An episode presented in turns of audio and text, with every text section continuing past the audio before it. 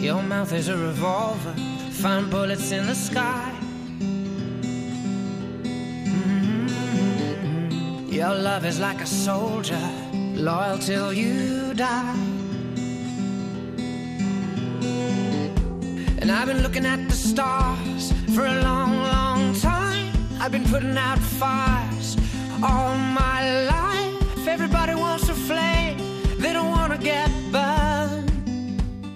Comienza Mirada de Apóstol, un programa dirigido por el padre Miguel Segura.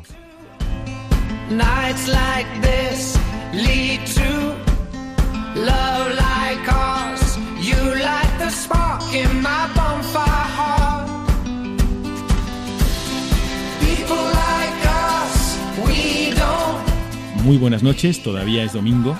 Estamos con todos vosotros hoy desde el programa Mirada de Apóstol. Fue domingo el día de la resurrección y fue domingo el día de Pentecostés, el momento en el que el Espíritu de Jesucristo llenó los corazones de todos los fieles cristianos y los convirtió en apóstoles. Como sabéis, este programa trata de hacer ver la normalidad de la dimensión apostólica de todo cristiano.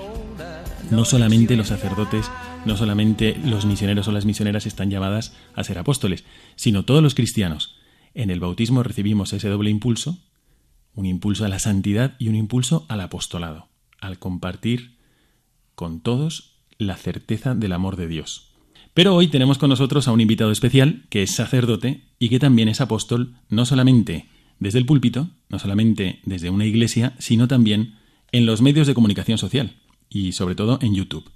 Hoy nos acompaña el padre Ángel Espinosa de los Monteros. Muy buenas noches, padre. Buenas noches, un placer estar con ustedes. He colaborado ya en Radio María en eh, Nueva York, en México, en Centro, Sudamérica. Me acuerdo la última en Nicaragua, aquí en España el otro día, en Murcia. Me encanta el bien que hace este programa, es una cosa impresionante. Y bueno, el padre nos es mexicano, pero eh, usted ya ha trabajado antes en España. Sí, trabajé, estudié en Salamanca y trabajé en Valencia. en Durante varios años. Dos años en un, eh, como uno de los formadores en el seminario. Bueno, pues oh, quedaos con nosotros. Hoy, en la segunda parte de nuestro programa, vamos a hablar con el padre Ángel Espinosa sobre este impulso a compartir de palabra en conferencias lo que él ha experimentado de su fe y la experiencia de Dios con todos los demás. Además, de una manera eh, muy potenciada por esta nueva experiencia que son las redes sociales y este sexto continente que es Internet. Quedaos con nosotros y vamos a conocer a fondo por qué comenzó el Padre Ángel Espinosa estos apostolados y cómo es que ha llegado a tantas personas.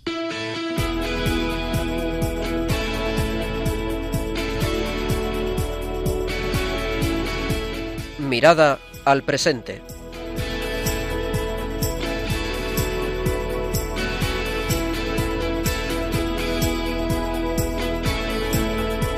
Muy buenas noches, Padre Ángel Espinosa. Tenemos hoy el gusto de tener en el programa Mirada de Apóstol a un legionario de Cristo, Padre Ángel Espinosa, que es conocido por sus conferencias no solamente en México, sino prácticamente en todo el mundo. Gracias también a YouTube. Muy, buenas noches, Padre. Buenas. Bueno, algunos de nuestros oyentes ya le conocen por las conferencias, como por ejemplo El Anillo es para siempre y muchas otras que ha ido haciendo después en YouTube. ¿No? Y quisiéramos preguntarle ante todo, padre, ¿desde cuándo es usted sacerdote? Justo este año, el 25 de noviembre, cumplo 25 años. 35 de que comencé el noviciado, la vida religiosa, 25 de sacerdote. Hay algunos de nuestros oyentes que al conocerle ya en su apostolado de conferencias, pues le tienen, están familiarizados con su nombre y con lo que usted suele contar en las conferencias, que son muy graciosas, muy amenas y se pueden ver, cualquiera las puede ver en YouTube buscando Ángel Espinosa de los Monteros.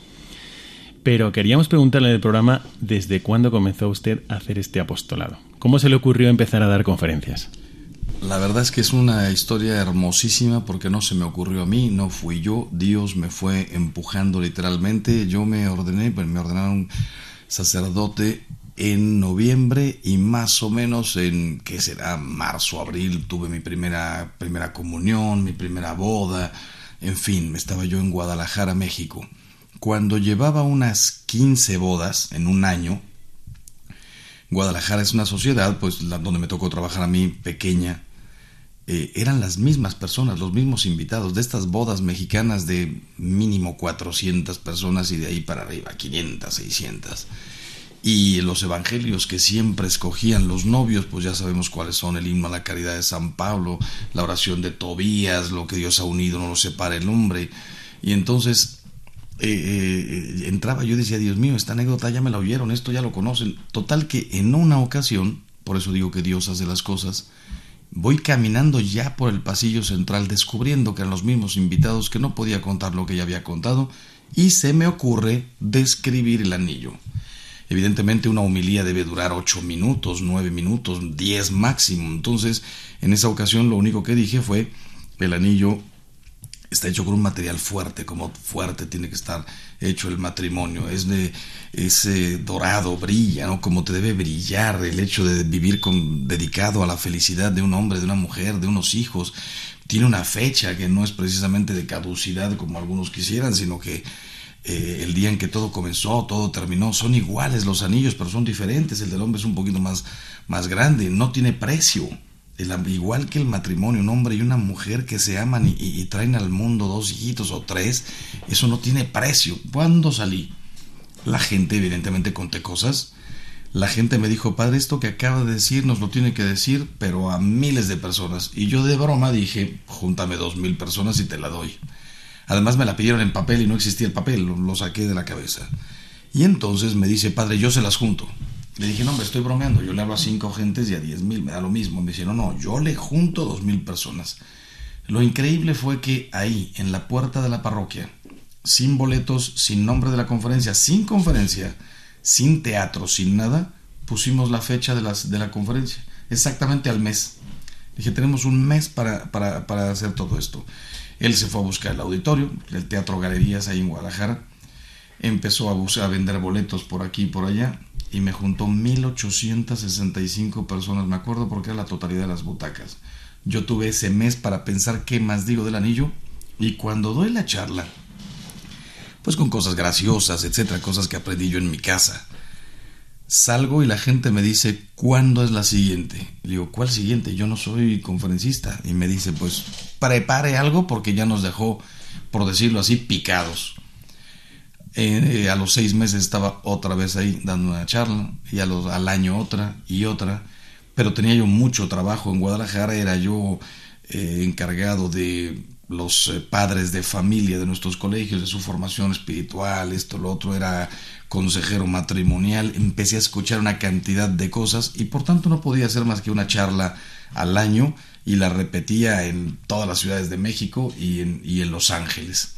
Cuando me llevan a estudiar a Roma una licenciatura en eh, teología, moral. teología moral, pero con especialización en bioética y me entero de tantos temas, ahí empiezo a hacer conferencias ya un poquito eh, eh, mejores y con y, a darlos en más lugares. Ya no era México y Estados Unidos, sino que desde hace 15 años son 25 países, incluidos Francia, España, Italia, y desde luego desde Canadá hasta Argentina, pues por, pasando por todo lo que hay. Estoy viendo ahora mismo en internet un título de una conferencia suya que es Ponle fuerza a lo que es débil Cuidado con las enfermedades del espíritu. ¿Cómo nos aterra la enfermedad?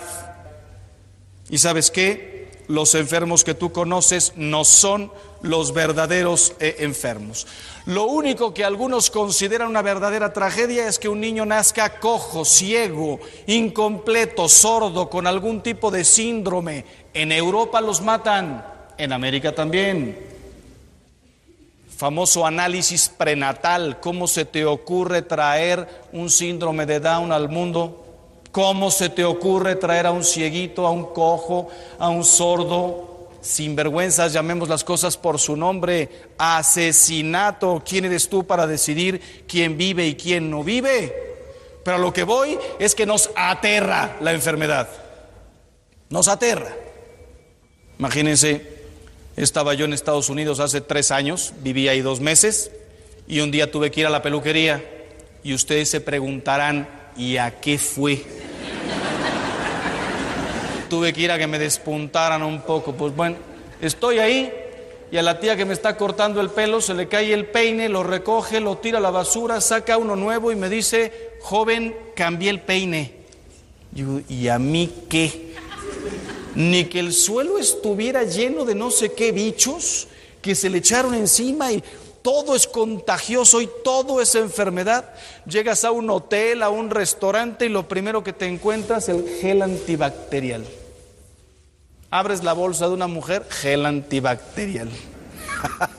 el otro día fui a Misiones, íbamos de ida. Iba manejando el señor, la señora al lado, dos niños atrás y yo y la señora. La señora se voltea y me dice, padre, poquito de gel. Pues mira, no sé ni para qué, por, por colaborar, échale. ¿Para qué? Enfermedades por todas partes, ¿no? Pero ¿sabes qué? Esos enfermos que tú conoces no son los verdaderos enfermos. Hay más enfermos de los que nos imaginamos. Los que vemos no son los verdaderos. Hay mucho enfermo sano y mucho sano dramáticamente enfermo, incompleto. Tony Meléndez yo no me atrevo a llamar a ese hombre enfermo. Le faltan los dos brazos, toca la guitarra con los pies, mantiene una familia, adoptó dos hijos, eh, maneja su coche. Métete a YouTube y pon Tony Meléndez y vas a ver qué espectáculo. Hace 20 años me invitaron en Guadalajara a presenciar un concurso de lectura de niñas ciegas, niñas de 15 años, eran como unas 20. Qué espectáculo, yo era parte del jurado con el sistema braille, ¿no? Es verdad que todos estamos enfermos de algo. ¿eh? Sí, pero son cosas que te permiten vivir, ser feliz y hacer felices a los demás. Lo mismo pasa con el espíritu. Todos estamos enfermos de algo. Unos son eh, indisciplinados, unos impuntuales, otros de mecha corta, estallan por cualquier cosa, pero luego piden perdón. Unos son, qué sé yo, pero te permite vivir y ser feliz. Lo que no se puede es ser un soberbio, una avara, un lujurioso, una iracunda, un egoísta. No serás feliz, no haces felices a los que viven contigo. Tiene 7 millones de visualizaciones. 7 millones son mucha gente, ¿no? Entonces, yo recuerdo que Efectivamente, hay mucha gente que, incluso a mí, a veces me han parado por la calle y me han dicho, yo soy fan de sus conferencias. Y digo, no, se está equivocando. No soy yo, pero conozco a la persona a la que se refiere.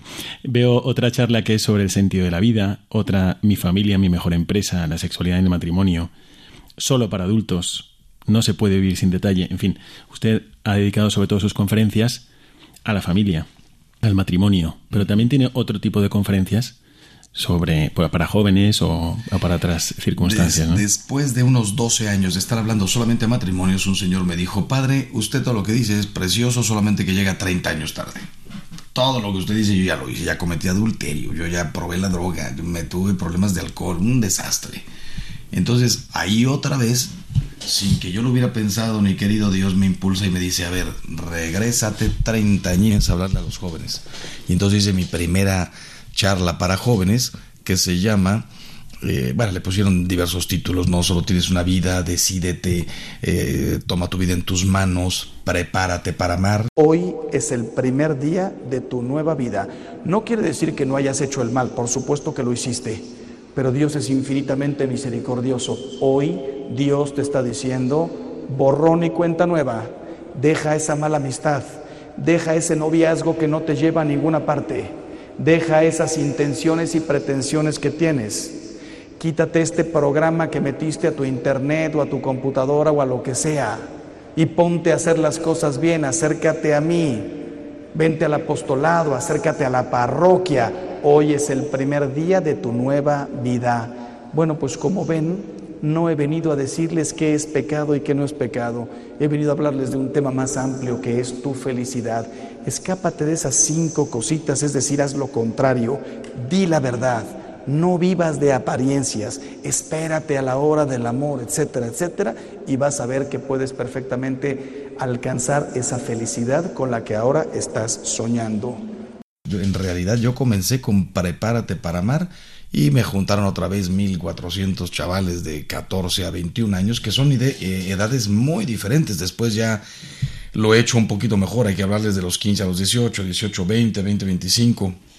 Pero me empecé a meter en el tema del noviazgo, veo que a la gente le ha gustado muchísimo, muchísimos jóvenes me escriben, me lo dicen, y de ahí después también, bueno, desde que estaba en Guadalajara hice una charla que se llama Un Dios a mi medida. Un Dios a tu medida, se podría llamar un Dios a mi medida. ¿De qué trata esta reflexión? Miren, en una ocasión estaba yo haciendo una reflexión sobre el credo y cuando dije creemos en un solo Dios, me quedé pensando, quizá no es cierto. ¿Cómo que creemos en un solo Dios si hoy por hoy me encuentro con una cantidad de gente que cree lo que quiere? No existe un solo Dios. Nos hemos inventado diez dioses diferentes. Hay quien dice que Dios todo lo pasa, que Dios todo lo perdona, que Dios es bonachón, que a Dios no le importa nada. Hay quien dice que Dios es terrible, anda detrás de nosotros viendo a quien castiga, inventó el infierno. Hay quien dice que Dios no te hace caso, por más que has rezado y le has pedido, no te oye. Hay quien dice que Dios, etcétera, etcétera, etcétera. Entonces, ¿qué significa creemos en un solo Dios? Hemos inventado una cantidad de dioses. Igualmente después, estaba yo rezando el Padre Nuestro y cuando digo, hágase tu voluntad, me quedo pensando, ¿realmente sabemos cuál es la voluntad de Dios? A mí me ha tocado escuchar a algunas personas decir, Padre, llevé a mi hija de 17 años, 18 años, a abortar. La verdad es que delante de Dios creo que fue lo mejor, porque si no iba a perder la carrera, la universidad, el colegio, etc. Delante de Dios, en conciencia hice bien. Estoy tomando preservativos porque delante de Dios y en conciencia.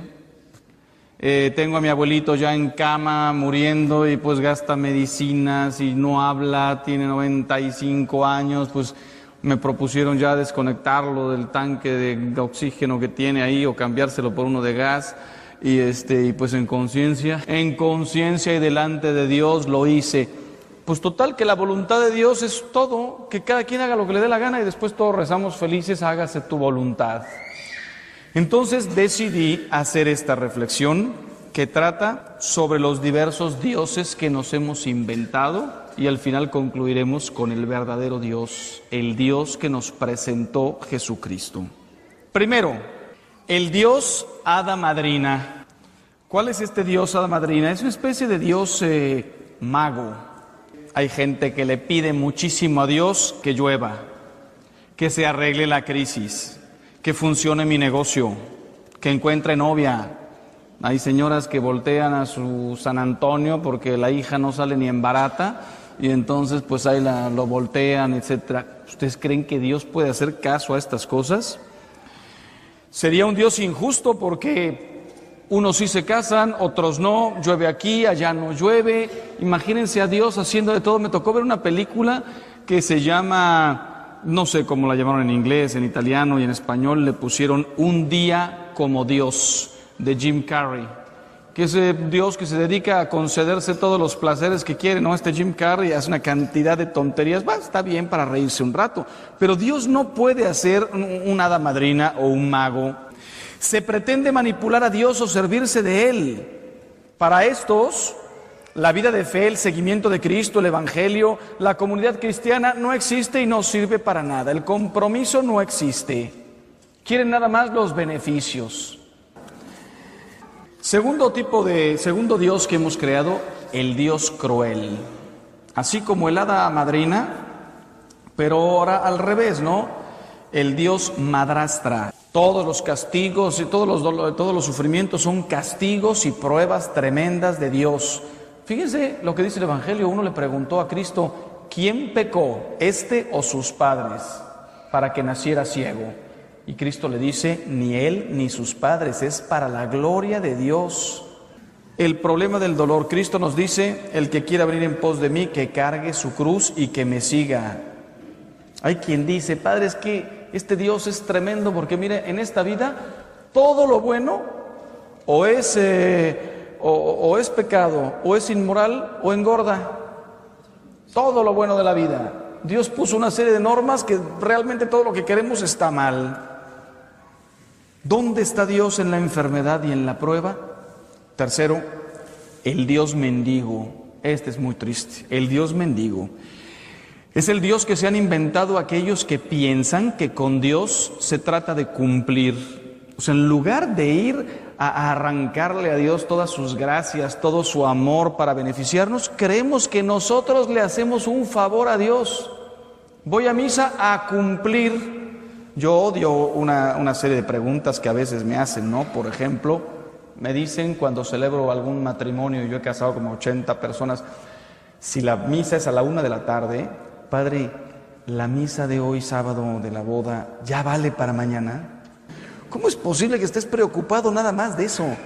Ay, sí, pues mire, hoy vamos a estar toda la fiesta, toda la tarde de fiesta. Sí, pero mañana domingo hay misa de 8, de 9, de 11, de 12, de 1, de 5, de 7, de 8. Cuando tú amas a Cristo, tienes boda el sábado y dices, qué maravilla, sin no, tenía, no tenía pensado venir a misa el sábado, vengo, comulgo, participo, oigo las lecturas, mañana es domingo, vuelvo a comulgar, ah, esta persona ha entendido su fe, ha entendido su fe. Otras cosas que hacemos a veces los papás que son tremendas, decirle a los niños, vámonos mañana a misa, todos a las 8 de la mañana o a las 9, ya para quedar libres. ¿Libres de qué? la misa castigo, la misa petardo. En lugar de decir, vamos a misa, no, vámonos a las 8 de la mañana ya para quedar libres. Ahora sí, para disfrutar el domingo. O sea que el peso del domingo, el domingo que es el día del Señor, no, no, el, único peso del domingo no es ni las tareas de la noche o el que ir al estadio, al fútbol, no, el peso es la misa y después lo llamas día del Señor. Has creado un Dios mendigo no es Dios quien necesita de ti, sino tú de Dios. Si supieras quién es el que te pide de beber, tú le pedirías a Él y Él te daría a ti agua viva. ¿Tú crees que Dios, que Cristo, está en la Eucaristía? ¿Sí? ¿Realmente creen? ¿Y por qué no van a misa todos los días? El sábado y el domingo lo haces por precepto, el miércoles, el jueves, el viernes, el día que puedas, lo haces porque quieres, porque amas. Esa, esa charla la conozco muy buena. Esa charla, eh, pues te para ayudar a la gente a encontrarse con Dios. Y después también hice una, una charla sobre la felicidad, que esa se aplica a todos los públicos y que estoy a punto de, estrenarla, será la siguiente. Sí. Ah, y tengo una sobre la formación de los hijos, que es la que está dando ahorita en España también, que se llama formas y educas o solamente domesticas? Educas y formas o solo domesticas. Renovarse hoy como papás es recordar que nunca se deja de ser papá. A mí me matan de risa los que me piden que case a su hija, a su hijo, y cuando termina la boda y vamos camino al festejo, dice, finalmente, padre, ya, terminé. ¿Terminaste qué? Espérate que te diga que trae problemas conyugales. Espérate que no logre embarazarse.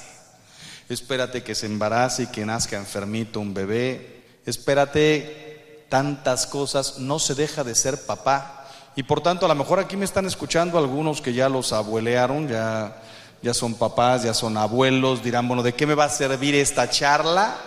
A veces te dejan a los niños ¿Cuántas veces has oído la queja de que los abuelos echan a perder a los niños? Sin dejar de jugar con ellos, debería seguir siendo un encuentro de formación y por tanto esto es una renovación.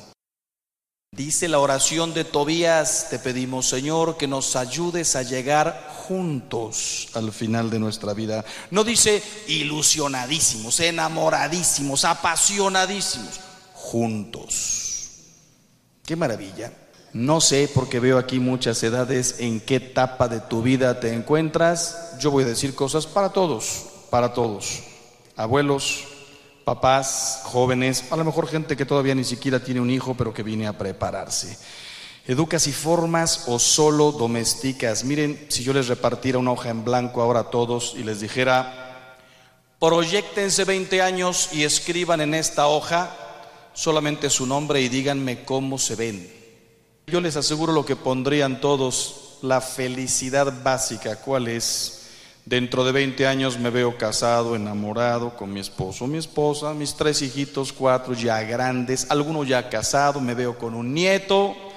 Nos vemos bien, con carrera, con estudios, todos con trabajo, ya con casita, si no propia, por lo menos un departamento, saliendo adelante, nos vemos juntos, aunque estemos en diversas ciudades, un hijo se me fue por ahí, no pasa nada, pero juntos el corazón, hoy tenemos Skype, WhatsApp, etcétera, etcétera.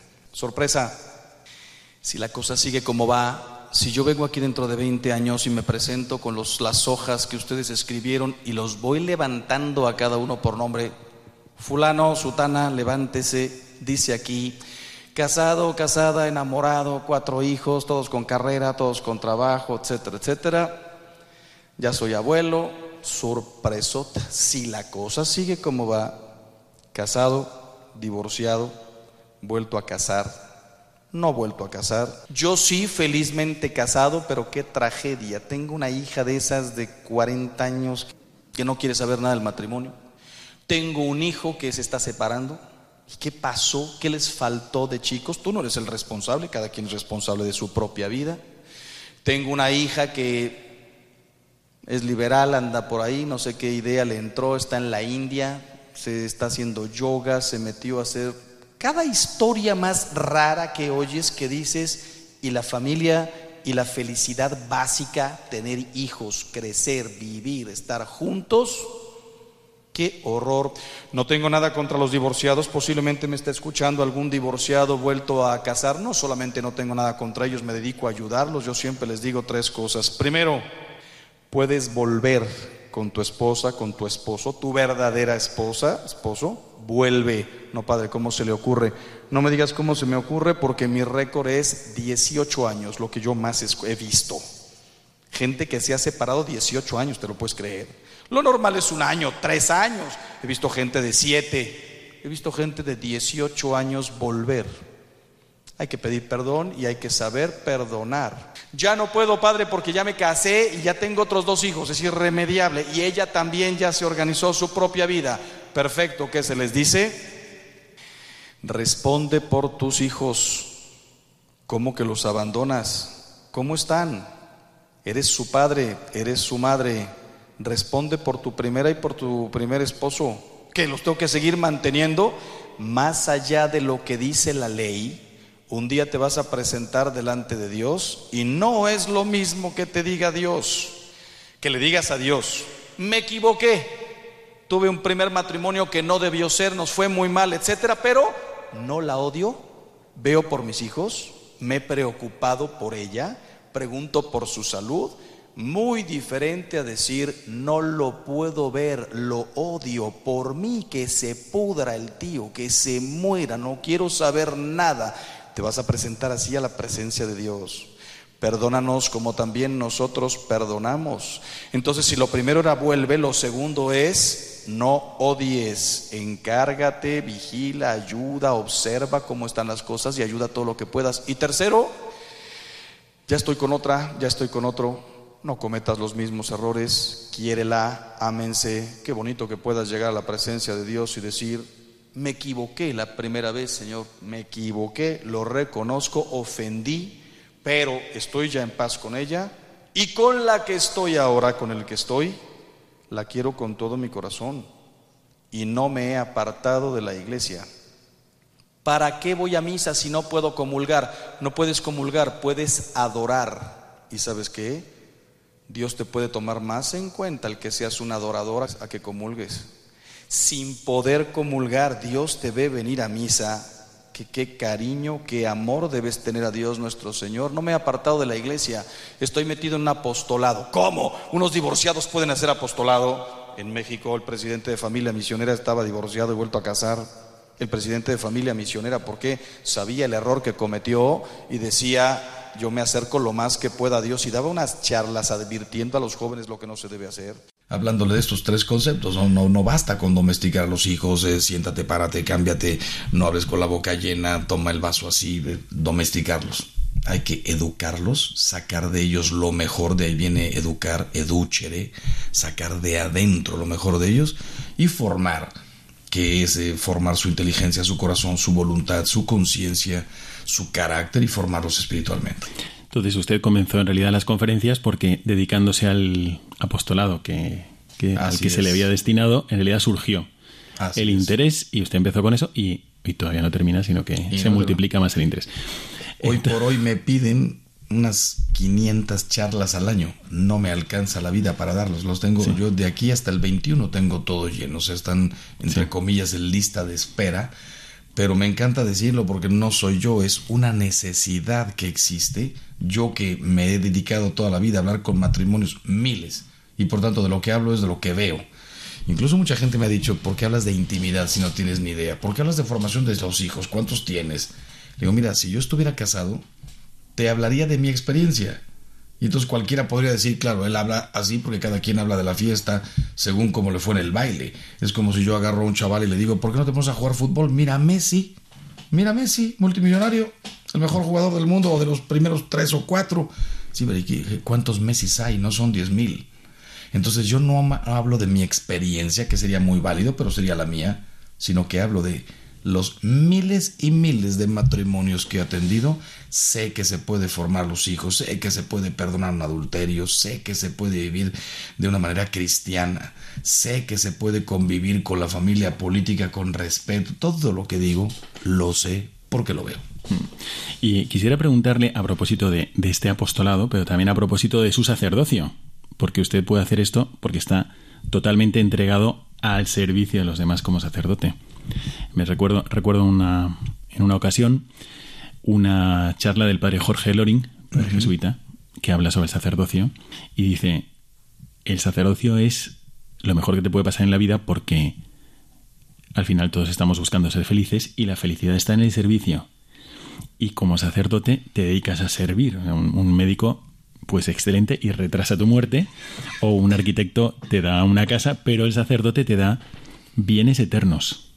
Entonces, yo quisiera preguntarle a usted, para si hay alguno de los que nos están escuchando, que ya le conoce por las conferencias o que le conoce por, por algunas de las charlas que ha dado, ¿y cómo encontró usted su vocación? ¿A qué edad? ¿Y qué pasó para que usted dijera, bueno, pues en lugar de vivir una vida como la que ahora ve en tantísimos matrimonios, pues yo me siento llamado a el sacerdocio? Pues usted mismo ya se me adelantó en la respuesta. La verdad es que yo no estaba enamorado de Dios, era un chaval de 16 años, de 12 cuando fui a un primer retiro y precisamente regresé del retiro diciendo esto no es para mí, es la, una amistad profundísima con Cristo, con Dios. No, éramos una familia católica, pero de misa el domingo y tradiciones en Navidad y Semana Santa la visita de las siete casas, acostar al niño, las letanías, un rosario, pero digo, el niño más normal. A los 16 años me empezó a interesar muchísimo el hacer algo por los demás. Y entonces tuve la gracia de encontrar a un sacerdote que me habló de la Legión de Cristo y de los apostolados, esto, y me empecé a interesar, pero traía un conflicto. Yo tenía novia. Mi papá murió cuando yo tenía 14 años me eh, afeccioné, por decirlo muchísimo, a una amiga que tenía desde los 12 años. Terminamos siendo novios, nos juramos amor eterno, evidentemente amores de esa edad. Eran otros tiempos, mucho respeto, íbamos a, patinar, a, jugar. Eh, frontón, íbamos dos veces a la semana al cine, a cenar dos veces. Lo recuerdo con muchísimo cariño. Entonces, yo, eh, viniendo de una familia en donde mi papá son ocho, mi mamá son diez, sesenta y cuatro primos, las navidades, vacaciones, un mundo de gente. Yo soñaba también con formar una familia. Entonces, eh, cuando cumplí 17 años, ya sentí mucho más profundo el llamado a hacer eh, todo el bien que podía. Y entonces pues me fui a, hacer una prueba, dije a ver si Dios quiere esto, terminé muy bien con mi novia, toda, ella ya está casada evidentemente, todavía la, la he visto tres, cuatro veces después, desde que me fui al sacerdocio. Y pues ha sido una cosa muy, muy, muy hermosa. Yo me sentí llamado sobre todo a lo que usted dijo, hacer el bien. Ya en el noviciado, pues usted se acordará, el Evangelio, meditaciones, eh, la, oración, la adoración. Entonces ahí ya fue el encuentro eh, con Cristo. Ahí ya me puedo decir que me enamoré de Dios y, conjuntando las dos cosas, yo venía disque para servir y después me encuentro que no hay un verdadero servicio. Eh, si no es un servicio que dure, pues eso hasta la eternidad, junté las dos cosas y dije, qué maravilla, ya encontré de dónde soy. Así que en ese resumen más o menos mi vocación. Precisamente la pregunta sobre qué hago si siento la vocación y tengo novia es una de las que más hacen al dirigirse a la página vocacional que llevo. ¿Qué le recomendaría usted a un chico que siente este conflicto? Por una parte, está queriendo conocer a una chica y por otra parte siente la llamada de Dios. O al revés, una chica que está conociendo a un chico y siente que Dios la llama a dejarlo todo y seguirle. Yo la palabra clave creo que es la palabra discernir y orar. Cuando yo tuve que dejar a mi novia, me acuerdo perfectamente cuántas veces el domingo después de la misa me quedaba otros cuatro minutos, no más ante el Santísimo y ponía las dos cosas en la balanza, el cariño que siento por esta mujer, la grandeza del proyecto a la que Dios me está llamando. Todos tenemos que sacrificar algo. No pensaba mucho ni siquiera en esa chica porque decía, a ver, yo no soy eh, eh, el, el mejor candidato del mundo para esta mujer. No me importaba mucho ella porque decía, ella se va a encontrar, si yo me voy como de sacerdote, ella se va a encontrar un hombre estupendo, Dios se lo va a mandar por el pequeño sacrificio que está haciendo ahorita, sino que yo más bien tenía que pensar en esto. ¿Qué quiere Dios de mí? Discernir, orar. ¿Qué proyecto es más grande? Me encantaba una familia. Y viniendo de familia tan numerosa, esta mujer y yo nos habíamos prometido mínimo seis hijos. Ella tenía siete, eran siete hermanos, nosotros éramos seis. Pero eh, nada, después de las misas, eh, antes de irme a, la Legión, yo creo que los cinco meses o, más, ocho meses previos, todos los domingos después de misa, a la Eucaristía, después de haber comulgado, a la Eucaristía nada más a pensar, Señor, ¿qué hago? Me voy a ver, no, espérate. Muchas veces salí del Santísimo diciendo, no, me caso. Eh, curas hay por todas partes, no tengo por qué ser yo otro, en fin, además no, no estoy seguro, al siguiente domingo ahí estaba y decía, espérame, me está invitando Dios personalmente a colaborar con Él en la salvación de las almas. Yo podría tener tres hijitos o seis, o como mi abuela, diez. En cambio, ¿cuánta gente puedo acercar a Dios? Y no tenía todavía idea, por supuesto que no me pasaban por la mente ni las conferencias ni nada. Yo me veía o en una parroquia o en un colegio o eh, de mm, como capellán de algo, organizando algún tipo de apostolado, qué sé yo, no, no, no tenía idea de a dónde eh, Dios me iba a llevar. ¿Cómo discernir? Yo les diría a todos los jóvenes que están dudando primero que me dedico a esto del matrimonio. El amor humano es una belleza, una belleza. Eh, de, me, choca que a veces hagan chistes diciendo yo, eh, yo precisamente porque estoy en contacto con todas las realidades matrimoniales, precisamente por eso me, hizo, me hice cura, por ver el desastre del matrimonio. A mí no me pasó. El matrimonio cuando se hacen las cosas bien es una maravilla. Yo me hice cura, sacerdote, porque vi qué belleza, pero qué grandeza y qué belleza aquello a lo que Dios me está llamando. Pero para eso, discernir. Y en el peor de los casos, si la duda fuera enorme, pues bueno, no es que tú decidas ser sacerdote y te ordenan el próximo domingo. Entonces yo dije, mira, como nunca tendré la certeza de que lo que siento es real, me voy a ir a, hacer una prueba, un retiro que nosotros llamábamos, pues es un retiro de un mes y medio antes de la carrera, famoso aspirantado, candidatado, prueba previa, como se llame. Un curso vocacional. Curso vocacional. Y ahí me acuerdo que a la semana yo ya estaba casi seguro, pero seguí. A los 20 días me veía yo ya con sotana, pero seguí. Eh, duró un mes y medio y ahí ya tomé la decisión, me fui a Salamanca y fui a hacer todo el noviciado, que es pues una especie de noviazgo con Dios, con la congregación, con, con la invitación que te está haciendo. Siempre se puede dar marcha atrás o se puede seguir adelante. Cuando yo fui al candidatado iba por un mes, estoy cumpliendo 35 años. Entonces, desde que me fui, y 25 de sacerdocio. Entonces, discernir, y eso significa orar, hablar con nuestro Señor, si es posible en la Eucaristía mejor, y, poner las cosas en la balanza y ver si, si el llamado que siento es egoísta, les va muy bien, me gusta estudiar, eh, odio el matrimonio, eh, tuve una decepción amorosa. No, por eso no te vayas a ninguna parte. Discernir si lo que, lo que siento en mi corazón tiene un fundamento, tiene una pureza de intención, hasta que vea yo si es realmente un, llamado. Y desde luego, si tienen a un sacerdote como el Padre Miguel que los pueda acompañar, yo tuve un, un director espiritual, una persona que te puede ayudar a discernir lo que estás sintiendo es puro egoísmo, eh, estás soñando, ¿quién te dijo que esto es la vida religiosa? O te dice, mira, esto puede ser un auténtico llamado. Tampoco soy Dios para decirte tú sí, pero te puedo decir, esto puede ser un auténtico llamado, medítalo, purifícalo, rézalo y si sí, pues adelante. Y si hubiese algún chico que está pensando, bueno, yo realmente no sé si Dios me llama a ser sacerdote, pero me siento un poco perdido, o sea, no sé qué hacer con mi vida, no encuentro el sentido de mi vida. Algunos consejos prácticos para que este chico encuentre de verdad y se oriente para que pueda avanzar hacia su felicidad y no se sienta, no se siga sintiendo vacío. Porque últimamente me encuentro con muchos casos aquí en España, no sé cómo será en México y en otras partes donde usted está, pero me encuentro con muchos chicos que han llegado ya a los 26, 27 años y han hecho todo lo que se esperaba de ellos. Han hecho, han hecho la carrera, han hecho el máster, han ido de Erasmus, han ido, han conseguido un trabajo estupendo. y, bueno, ¿y, era esto?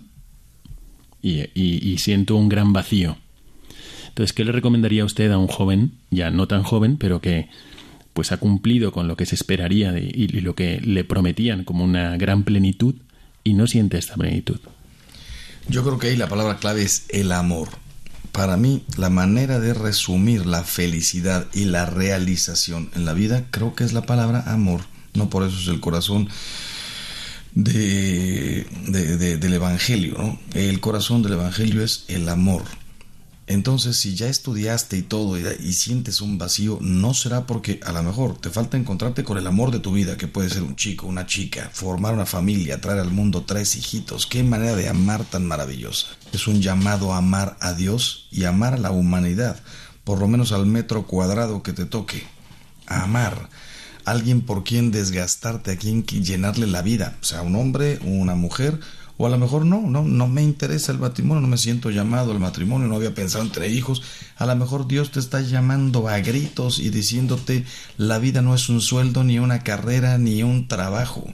La vida es muchísimo más grande. El amor que Dios te puede dar sirviéndolo eh, a Él es enorme. Ahí está la realización.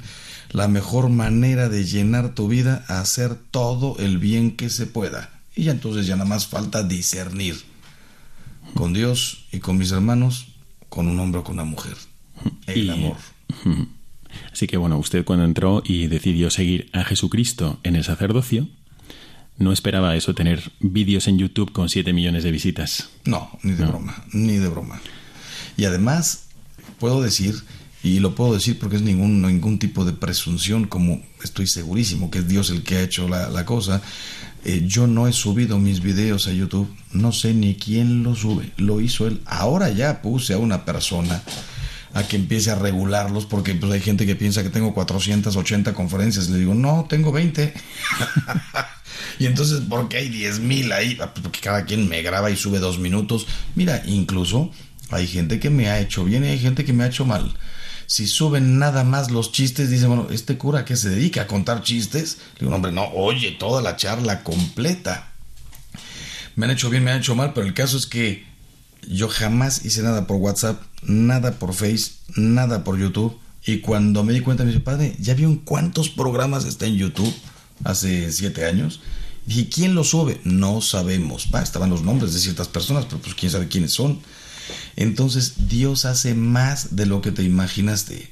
Y los que han recibido han visto todas esas cosas, los consejos que después dan, o sea, esto se, multiplica, es una cuestión exponencial tremenda.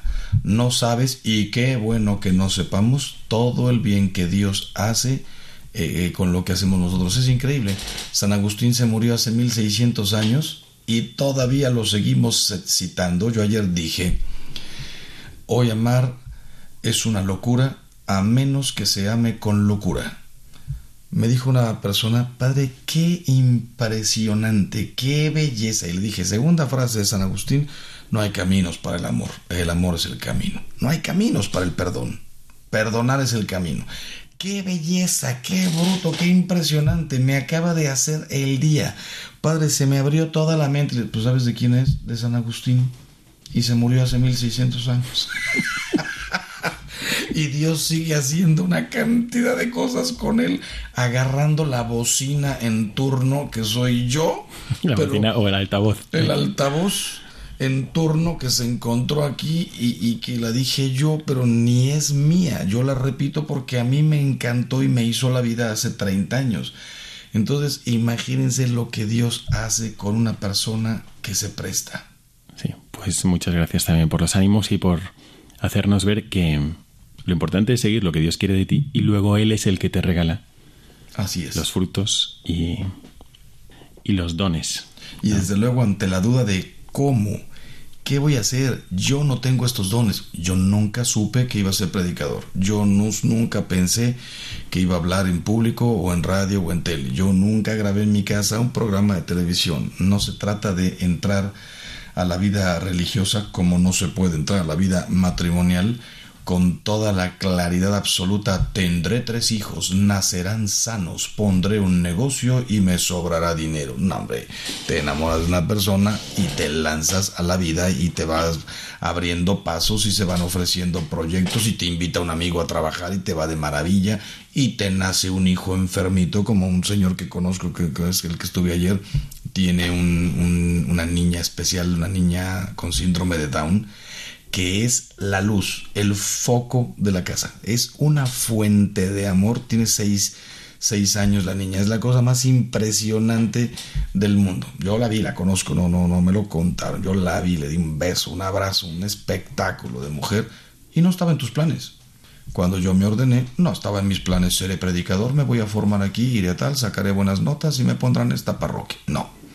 Yo me lancé y que Dios te vaya llevando como San Pablo que según él, pues eso lo, lo bautizaron en, Damasco. ¿Y qué, qué, más había de proyecto? Nada. Y las circunstancias los fueron llevando y terminó fundando todas las iglesias de Asia hasta que llegó a Roma. Dios nos hace la vida, nosotros nos prestamos. Pues Padre, muchísimas gracias por habernos acompañado en este programa y, y bueno, Animamos a todos nuestros oyentes a que le conozcan un poco más a través de las conferencias de YouTube, que por cierto, si quieres recomendarnos alguna o dos o tres, tiene aquí los micrófonos abiertos. Amando se entiende la gente. Amando se entiende la gente. A veces hay que dar un paso más. Amar. Tres frases de San Agustín. Hoy amar es una locura, a menos que se ame con locura. Parece un juego de palabras y sin embargo es una realidad del tamaño de una catedral. Con este mundo, con estas circunstancias, el matrimonio está afectado, la familia está afectada y por tanto hoy amar 50, 60 años, fidelidad, qué locura. A menos que se ame con locura. Hoy traer hijos al mundo como está el mundo, qué locura. A menos que se ame con locura. Incluso el otro día estaba yo pensando, hoy ser cura, qué locura. A menos que seas un cura de locura. Digo, a menos que sea mi con locura. ¿Qué es amar con locura? Lo que San Agustín quiso decir. Amar es amarse a sí mismo. ¿Cómo, padre? ¿Comenzamos por el egoísmo? Es un mandamiento. Amarás al Señor tu Dios con todo tu corazón, con toda tu alma, con toda tu mente, con todas tus fuerzas y a tu prójimo como a ti mismo. Te ordeno que te ames. Una persona que no se ama a sí misma no está preparada para amar. Me acuerdo cuando yo era niño, cuando, cuando era adolescente, no podías traer a la novia por ningún motivo, que no se vean una vez a la semana, qué sé yo. Ahorita, que venga todos los días y pásalo por el microscopio, mételo al tío ahí a ver quién es este, porque se va a comprometer con tu hija, con tu hijo para toda la vida. Entonces diles a tus hijos, revisa. Antes de casarse, abran los ojos del tamaño de un plato. Ya casados, ciérralos un poquito. Segundo, amar no es estar enamorado. ¿Y qué tiene que quedar? El verdadero amor. Te voy a cuidar toda la vida. Compañía, intimidad, ceder, darte la razón, preocuparme por ti, cuidar nuestra economía, nuestros intereses, los detalles, muchas cosas que saldrán hoy que no tienen que ver exactamente con el enamoramiento, una etapa de la vida que era importante. Después se baja. A mí cuando alguien me pide que lo case, le hago siempre dos preguntas. La segunda se las haría al final. La primera es esta. ¿Cuánto tiempo tienen de novios? Si no tienes un año y medio, yo no te caso. Tercero, amar no es sentir. Los sentimientos suben y bajan. Hay que sentir y hacer y hay que hacer sin sentir. Me imagino que la mayoría ya están a esa etapa de la vida en que hay que hacer muchas cosas sin sentirlas. Yo también, ¿eh? Soy cura. Me levantan de la cama a las 4 de la mañana para ir a un hospital a poner los santos óleos a un tío que se está muriendo o hablar con él. Yo viajo 300 días al, al, año. ¿Sabes cuántos aviones a las 7 de la mañana hay que estar a las 4? Hay que salir de la casa a las 3 y media, levántate a las 2.45. Pura responsabilidad. De momento, a veces Dios nos concede una exuberancia de sentimientos y es una maravilla y los sentimientos son buenísimos, pero cuidado, si te basas solamente en sentimientos, ¿qué cantidad de gente no pasa de los 5, 10, 20, 30 años? De casadas porque se les acabaron los sentimientos. Porque amar no es sentir. Hoy no me sale desde dentro decirte que te amo. Ustedes creen que a mí me sale todo desde dentro. ir a la carretera, ir al aeropuerto, levantarte cuatro de la mañana. Cuando iba yo a misiones, una sentada de cuatro horas oyendo confesiones y sintiéndolo todo desde dentro sacrificio espantoso, calor, lo que sea. Pero ¿sabes qué? Responsabilidad, amor, compromiso, palabras muchísimo más grandes que los sentimientos. Amar es conquistar. Pero ¿sabes lo que dicen los terapeutas familiares? No se conquista a nadie para siempre. Amar es vivir en una actitud de continua conquista. Amar no es sentir, no es estar enamorado y ámate a ti mismo. ¿Cuál recomendaría, por ejemplo, para los jóvenes? Eh, para jóvenes, a lo mejor de 15 años en adelante, pues primero que oigan, eh, prepárate para amar. Último eslogan, el peor de todos. Todos lo hacen. Este eslogan fue creado para los jóvenes y te lo meten aquí y aquí y además es peligrosísimo porque se aplica a todos los campos. Todos tienen sexo, todos han probado la droga, todos fuman, hoy no hay niña virgen, todos los hombres casados son adúlteros, todas las mujeres son resbalosas, todos los políticos son corruptos, todos, no se escapa ni uno, todos los maestros son sobornables, se acabó la gente buena, todos los empresarios son ladrones, todos, todos los trabajadores son unos holgazanes, todos. Ya no hay gente buena, honesta, no hay nada. Mentirota. Son muchísimo más los, la gente que hace bien que los que hacen el mal. Solamente que los que hacen el mal hacen un ruido tremendo. Pero los que hacen el bien son una, e, e, es una cantidad inmensa de gente que quiere vivir bien su familia, su amor, etcétera. Pero a ti te meten en la cabeza, este todos lo hacen, hasta el punto que dices, si yo no lo he hecho, soy el único idiota del planeta. Le dicen las tres niñas a esta niña, no nos digas que eres virgen. Respuesta de esta mujer, miren, lo que ustedes hacen, si quiero, yo mañana puedo hacerlo. Lo que yo soy, ustedes ya no pueden serlo. Y me las dejó calladitas a las tres. Jóvenes, niñas, perder la virginidad es la cosa más sencilla que hay en el mundo. Solo se necesita una azotea, un tinaco, un perro ladrando enfrente y cuatro calcetines colgados en el tendedero. Y ya hiciste la experiencia de tu vida. Hombre, no. ¿Sabes cuál es la experiencia de tu vida? Entregarte una vez para siempre a una persona que amas. Conclusión, no te he hablado de Dios He tratado de hablarte a la razón, a la cabeza. Qué fácil para mí decir, no fumes, no tomes, deja la pornografía, no te burles de nadie, no, no, no, no, no te le declares a esta niña, a este niño para llevártelo a la cama. Sí, qué fácil es para mí decirlo, pero ¿cómo se hace? En el fondo, sin la gracia de Dios, sin vida de oración, sin confesarse por lo menos una vez al mes o lo que tú necesites, no se puede. Si te abandonas a tus pasiones o piensas que yo puedo porque soy un tipazo, no vas a poder. El mundo está complicadísimo. Complicadísimo. Enciendes la tele y salen cosas. Te metes a internet, salen cosas. Vas a una fiesta, te ofrecen droga. Te metes con una, una niña, un niño que acabas de conocer que parece muy bueno y cuando te das cuenta inmediatamente hay intenciones. ¿Cómo se hace para escaparse de estas cinco cosas que les dije? Hay que tener una vida espiritual, hay que, hacer, hay que ser amigos de Dios, amigos de Jesús, hay que confesarse, hay que recurrir a la gracia, hay que recurrir a la oración. Señor, no me dejes caer, Señor, protégeme. No te estoy hablando de que tienes que vivir de rodillas, ¿eh? Dedícale a Dios todos los días cinco minutos. Un día le podrás dedicar más. No, no faltes a tu misa de todos los domingos. Jesús es el primer interesado en que tú seas una persona buena comulga y dile a nuestro Señor, no me permitas burlarme de nadie, no me permitas echar a perder la única vida que tengo, no me permitas jugar conmigo ni con, ni con los demás, ayúdame Señor. Nuestra vida depende de un hilo, nuestra relación con Dios, nuestra relación con Dios. He visto gente salir de la droga, del alcohol, de la pornografía. He visto adúlteros pedir perdón y no volverlo a hacer. He visto matrimonios volverse a unir. He visto el milagro maravilloso de la reconciliación, del pedir perdón y el del perdonar. He visto gente volver a su casa. He visto hermanos pedirse perdón y volver y, respetarse. He visto también cosas horribles.